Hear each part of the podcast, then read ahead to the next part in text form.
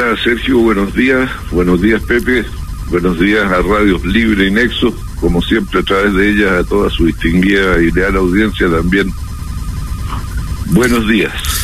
Bueno, su opinión, mi estimado diputado, respecto de lo determinado por este Consejo de la Alta Dirección Pública respecto de los porcentajes. Rápidamente, algunos parlamentarios señalaron que no era lo que lo que entendía, la, la ciudadanía pedía el 50%, que seguimos siendo el segundo país con ingresos más altos en la OCDE en el mundo. ¿Qué sensación le queda después de esta determinación, Marcelo? Bueno, la cifra del 25% nosotros la habíamos propuesto en el marco de la reforma del sistema electoral que reemplazó el binominal. La propusimos con Patricio Zapata, un constitucionalista demócrata cristiano, y con Pepe Autos. Pero no fue incorporada y el propósito eh, inmediato de esa propuesta era, eh, con esa reducción, eh, a asumir, absorber el gasto que significaba el incremento del número de parlamentarios, tanto diputados como senadores. Eh, no sé cuáles son los criterios por los cuales la alta dirección pública llegó al mismo 25%, desconozco sus debates, los elementos de juicio que tuvieron a la vista, en fin. Pero bueno, desde que yo venía bregando por esto, el año 2006, partimos, me recuerdo que casi tuvimos un conato de golpes con el entonces diputado Sergio Aguiró, que no le gustó mucho la propuesta, parece, eh, que era más radical, porque yo proponía el 50% también para superar el binominal, porque al reducirla al 50%, permitía que en cada distrito se eligieran cuatro diputados, con lo cual se rompía la lógica del empate permanente que inducía el binominal y no permitía que hubiera mayorías y minorías claras. Pero bueno, terminamos en esto.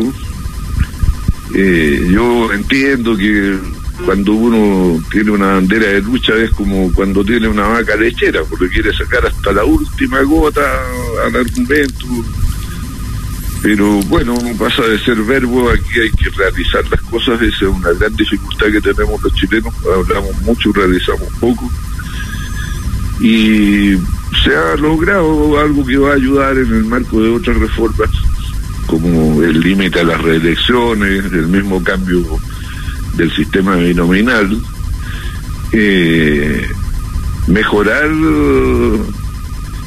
la cuestión de la distancia que hay entre los representantes y los representados, la diferencia. Eh, no, no vamos a decir que la reduce a cero, pero contribuye a eso y yo creo que está bien lo que decidió la alta dirección pública en ese sentido. ¿Valía la pena? No sé, perdón. Sí, perdón. Eh, sí. Te digo, Marcelo, ¿valía la pena que se hiciera tanta cosa, eh, se crearon expectativas, porque expectativas no sé a quién se le crearon. Yo tengo entendido que en algún minuto dijo que de tal fecha se va a bajar al 50%, cosa que nunca ocurrió y esto va a partir de, de agosto. Un poco para, para estar en tu línea, yo creo que está bien lo que se ha hecho, el 25, entiendo todo eso. Escucho bajito, Pepe. Ahí, ahí. Escucho bajito. Básicamente decía Pepe respecto de las expectativas que, que se crean, que uno entiende que el 25% puede, puede estar bien, pero en algún minuto era un 50%, era inmediata, incluso. Sí, pero es que aquí hay un, un problema que no basta con responder a lo que es un clamor popular, sino que hay que hacer las cosas con cierta razón. Eh, porque nosotros tenemos un problema en un país donde el Estado es chico, por determinación constitucional, tiene un carácter subsidiario, o sea, solo realiza las cosas que no puede realizar el sector privado. Por lo tanto, tiene una competencia feroz por los cuadros. Y me, no me refiero a los cuadros parlamentarios, me refiero a los cuadros de gobierno, los que toman las decisiones, los que administran el país los ministros, los subsecretarios, los jefes de servicio, que no son pocos, y siempre reclamamos de que hay pocos médicos en el sector público. Bueno, hay pocos médicos especialistas en el sector público porque se los lleva al sector privado. Y lo mismo pasa con los ingenieros, con los administradores, con los economistas, con los psicólogos, con los sociólogos, etcétera, etcétera, etcétera. Entonces también hay que tener eso a la vista. Y la segunda cuestión es que, eh, asociado a esto mismo, eh, los parlamentarios para ejercer la labor de representación tienen que tener el mismo trato que tienen eh, los ministros, tienen que tener la misma investidura, la misma condición, sino que representación es como llegar a pedir por caridad las cosas, ¿no? No con la autoridad que da el pueblo y esa autoridad hay que revestirla de las solemnidades necesarias para que se pueda ejercer el poder que delega el pueblo para que se le defienda, se le represente. Entonces, bueno, yo entiendo que hay razonamientos más simplones que no y, que asocian esto al término de la, la pobreza, al término de las calamidades sociales, que ahora que está lloviendo podrían decir, con esto podríamos comprar más techo pero no es verdad que eso sea una solución, no hay ninguna relación entre ambas cosas. Pero bueno, como la vaca hay que estrujarla hasta el último, seguirán algunos diciendo que nos quedamos cortos y bueno. Vamos al ámbito legislativo, Marcelo. Ayer también la comisión mixta eh, declaró como admisible este proyecto de la extensión del postnatal, pero también mientras eso distintas propuestas. Sí, bueno, ayer se reunió la comisión mixta y sostuvo que el eh, proyecto sobre la extensión del postnatal era admisible constitucionalmente por siete votos contra tres, lo que no es poco, porque las comisiones mixtas no están eh, integradas por puros comunistas. Y, se obliga a votar a la sala ahora, ¿no? Ahora va a votar primero la Cámara, mañana, y, luego lo tiene que hacer el Senado. La dificultad está en el Senado, no sabemos lo que va a ocurrir, si va a respaldar o no lo obrado por la comisión mixta. Si la, la sala del Senado lo rechaza, bueno, se archiva no, no, no entra al proceso de promulgación y publicación de la ley, con lo cual le ahorrarían una decisión al gobierno.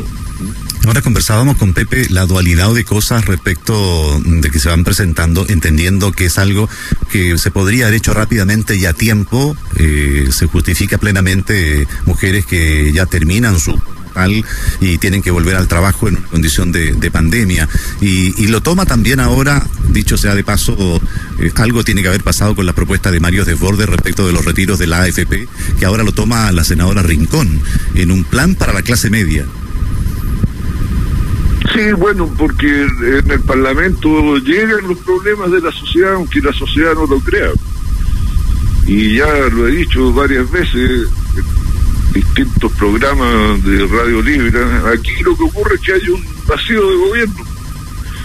Como el gobierno no se hace cargo de los problemas sociales cada vez más acuciantes, bueno, alguien se va a hacer cargo. Y aquí no hay solo un problema de hacer las cosas, eh, eh, sino que hacerlas con oportunidad. Y estamos en lo peor de la crisis sanitaria, del problema de la pandemia me imagino que habrán visto que aumentó el desempleo, ya superamos con largueza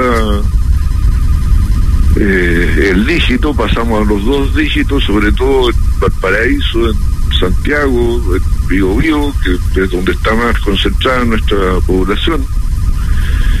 Eh, me imagino que habrán visto lo que está ocurriendo con las empresas, que ya varias han optado por el camino sencillamente de la quiebra, especialmente entre las pymes y también la respuesta atrasada.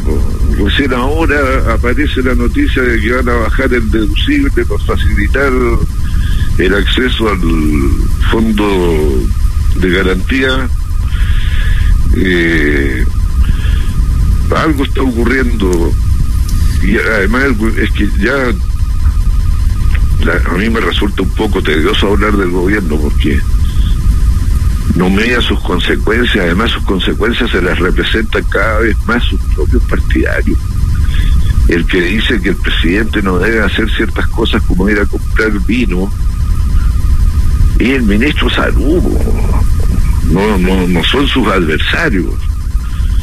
Entonces ya, bueno, uno se pregunta, bueno, ¿quién analiza? ¿Quién eh, reflexiona? ¿Quién eh, debate? ¿Quién le dice al presidente su papel es este y no este otro? Y bueno, ¿para qué hablar de las medidas que hay que adoptar? Marcelo, ¿me, ¿me escuchas? Sí. Marcelo, ayer en el debate de la admisibilidad del proyecto apareció una cuestión que, que yo no logro entender. Hablaban algunos constitucionalistas que esta era una norma que se asentaba en la seguridad social, por Sí. lo tanto era inadmisible. Y lo otro, entre lo que me cuento yo, que opinamos de afuera, obviamente que esta es una norma sanitaria y lo ha sido siempre. Es una Sí. licencia que tiene por fin cuidar a la mujer y cuidar al recién nacido, generar afecto, lactancia materna, seguridad social.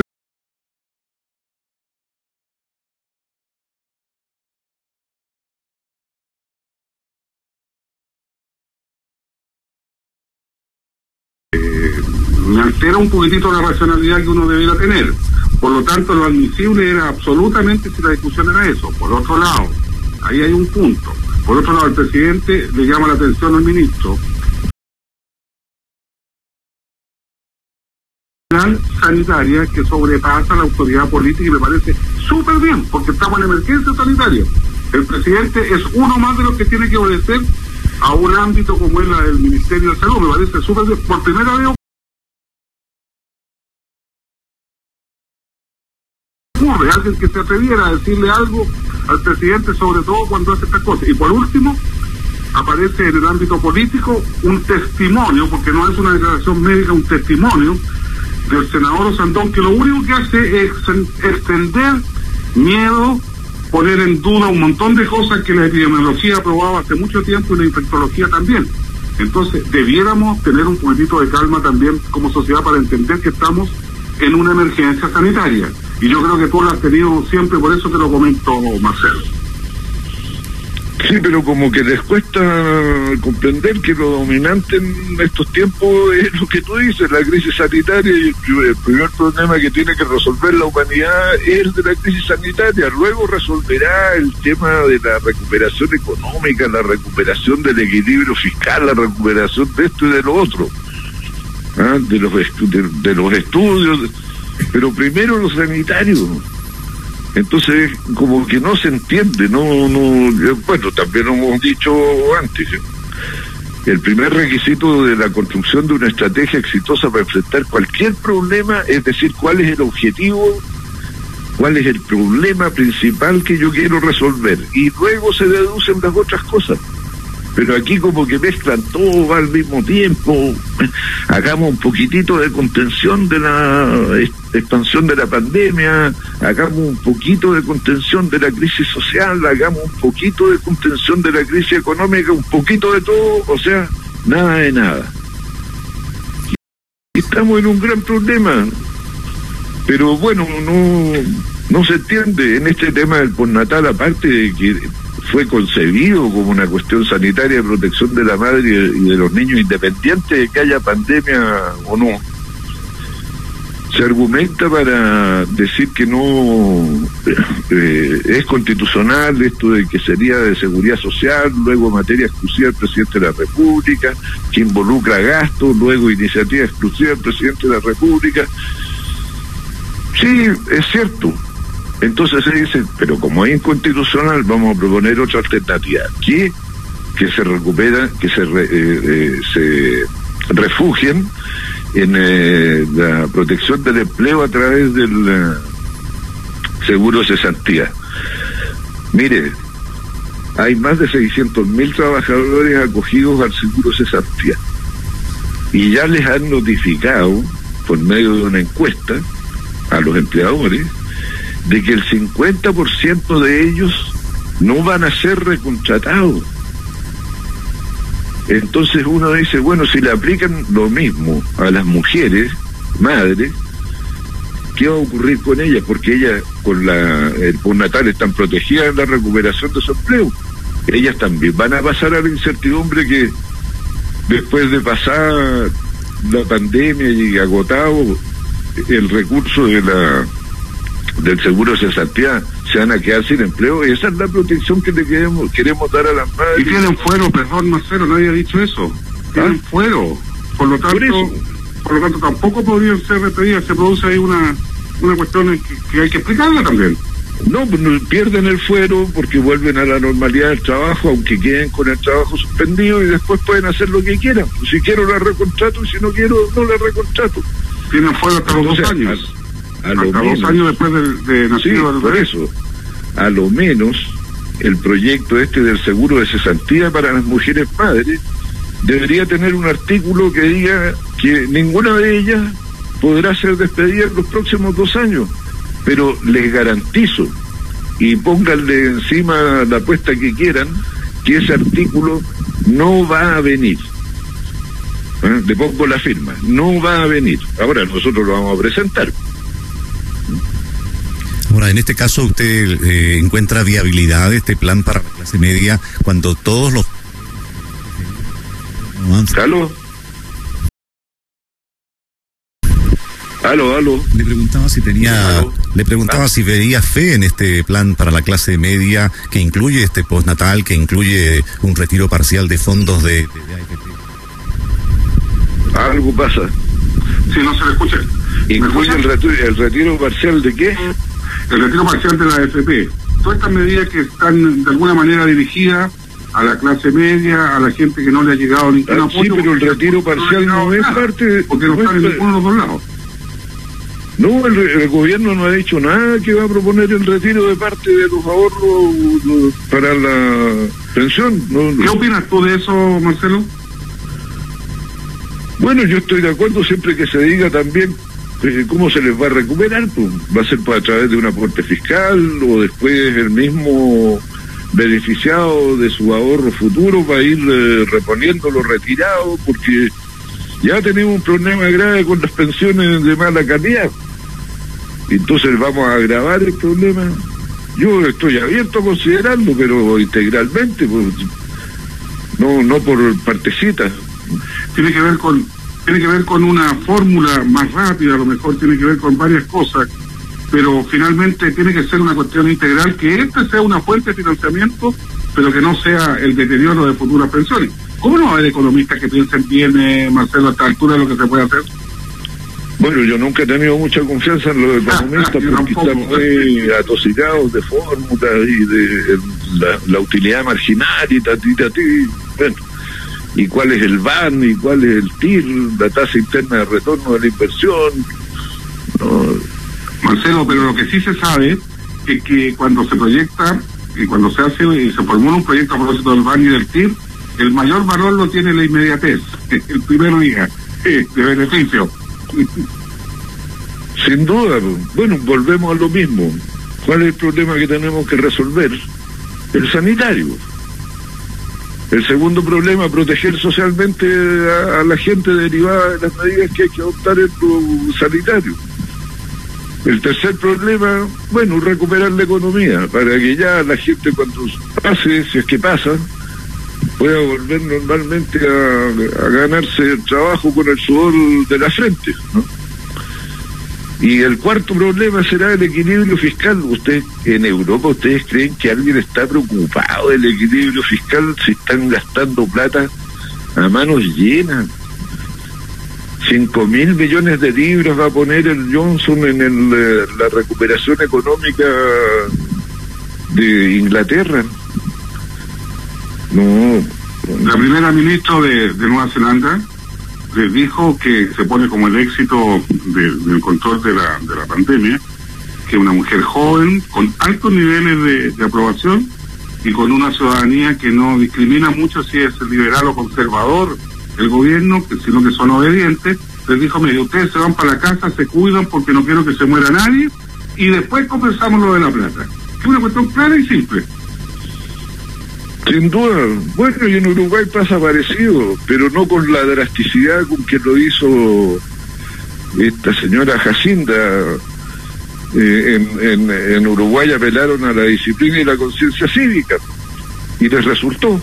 La celeste, como el otro, el otro de ejemplos exitosos. ¿eh? La celeste fuerte son épicos. ¿Cómo?